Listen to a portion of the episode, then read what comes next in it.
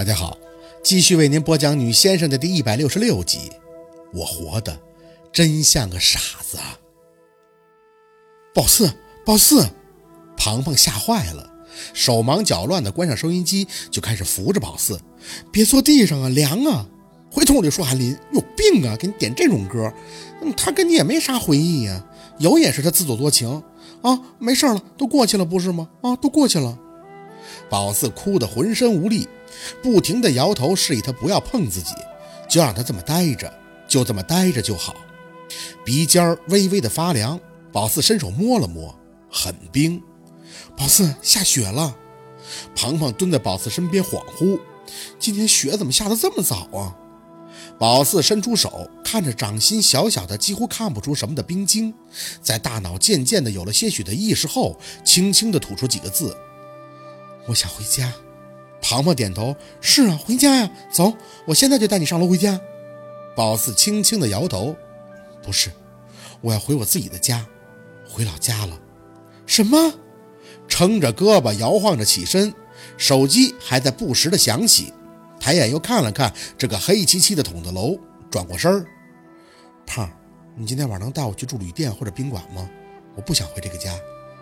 庞庞看着宝四，又转脸看了看他家的楼口，随后点头：“好，咱们就在附近找个宾馆住，不然你妈看你这样，肯定得骂你。”走。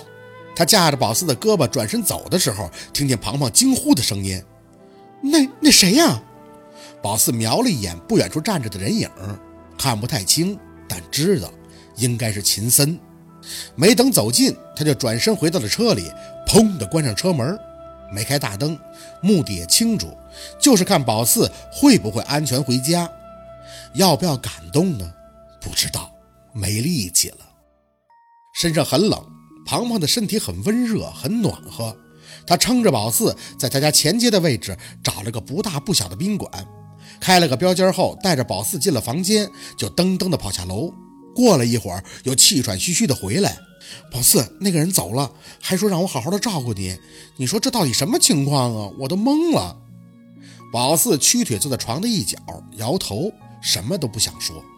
他看着宝四叹气，见手机一直在响，就拿过去接了起来。喂，啊啊，那那哥啊，瞄了宝四一眼，庞庞清了一下嗓子，没听着。我们俩正往家赶呢，信号不好，手机搜还费劲。嗯，宝四啊，他有点困，一直眯着呢。这都几点了？我们俩都要休息了，没法跟你聊了啊！你等他醒了再跟你说啊。好了，先挂了啊。放下电话，庞庞又接通了一个，语气立马就换了个样。啊，阿姨啊，啊，我跟宝四在一起呢，啊，别担心。啊啊啊，他没乱走，来我家了。嗯，我我姑家。啊，对对对对对，帮我学习呢。这不是我成绩一直都一般吗？就合着让宝四给我补补课。您别担心啊，他没事儿。哦哦啊，去去洗澡了。嗯嗯，刚才一直学习的静音来着。学校学校啥事儿啊？哦哦哦哦哦，老师说他学习成绩下降了呀。哦，那可能是压力太大了。我回头跟他说。好，好，好，您别担心啊。哎，我有时间过去。好嘞，阿姨。啊，这事儿是我们不对，我们不应该静音的，让您担心了，阿姨。啊，好，好，好，好，先挂了啊，您早点休息。好，好，好，好。放下手机，庞庞长舒了一口气，擦着汗看着宝四：“哎呦，吓死我了！你妈都担心坏了，她还以为你丢了呢。”宝四坐着一动没动，过了很久才回神看向他：“胖，谢谢你了。”庞庞坐在宝四身边，胳膊揽住他的肩膀：“跟我见什么外呀？我跟你说过多少遍了，有事得跟我说嘛，我可以帮你分担分担呀。看你这样，我也心疼啊。”宝四把头靠过去，轻轻的笑：“以后就好了，都过去了，我还活着不是吗？”宝四，我困了，想睡觉。庞庞点头，拽过被子盖在宝四的身上：“那就睡一会儿，睡醒了心情就好了。”是真困了，身体哪哪都困，都沉。闭着眼，很快就进入了梦乡。梦里的宝四回到了七八岁，傻笑着在田间地头里窜腾来窜腾去。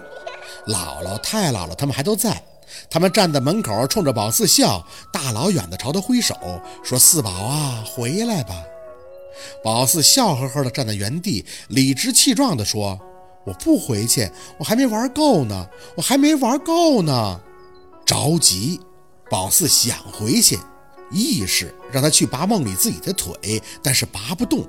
宝四大声地喊：“回去呀，回去呀！玩够了，得回家了。”可是那个七八岁的宝四站着不动，他笑，他就是笑。笑的宝四想把它撕碎，在梦里跟他同归于尽。有鸣叫声入耳，很清脆、平缓且有韵律，听着舒服，可心里却莫名的焦急。不是鸡鸣，那是什么声音呢？回家，回家。再睁眼，入目的白。宝四醒了呀，脸一侧。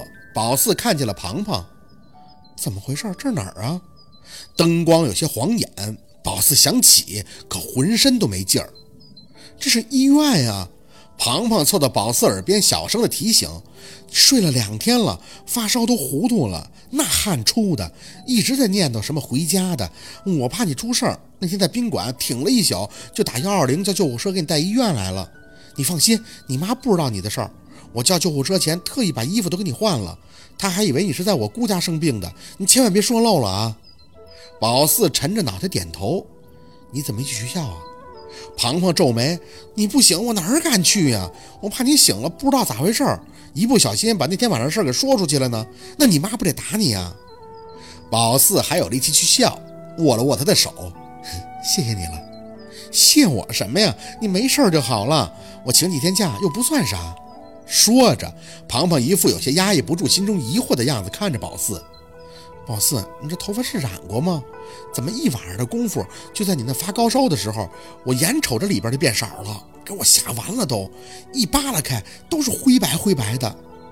宝四淡淡的笑，哼 我有少白头的毛病，没事我妈都知道，不是大毛病的。他吐出口气，哎呦，你妈倒是没说你这头发怎么样，就是给我吓了一跳。没大毛病就成。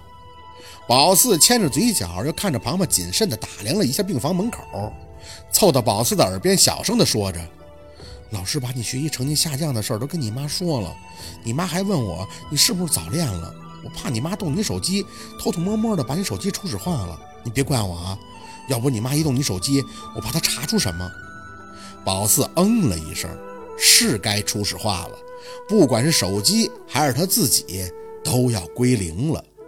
聊了一阵儿，若君进来了，一见宝四醒了，心放了放，说了几句话后，很热情地招呼庞庞：“小庞啊，过来吃饭吧，这两天就麻烦你了。”庞庞拎过自己的书包，背上：“不麻烦阿姨，那个宝四醒了我就放心了，我先回学校了，有事给我打电话就行。”“别呀，吃完饭再走吧。”若君还在让着，庞庞不停地摆手。真不用了，阿姨，您跟宝四多聊聊吧，但别说太多学习的事儿。我们高三这压力真的特别大，我理解你们做家长的心情，跟我爸妈一样，都想我们考上大学。但你们越说，我们越容易那个，嗯，给自己憋出毛病来。宝四躺在那里，何其有幸啊，有庞庞这么个贴心的好朋友啊！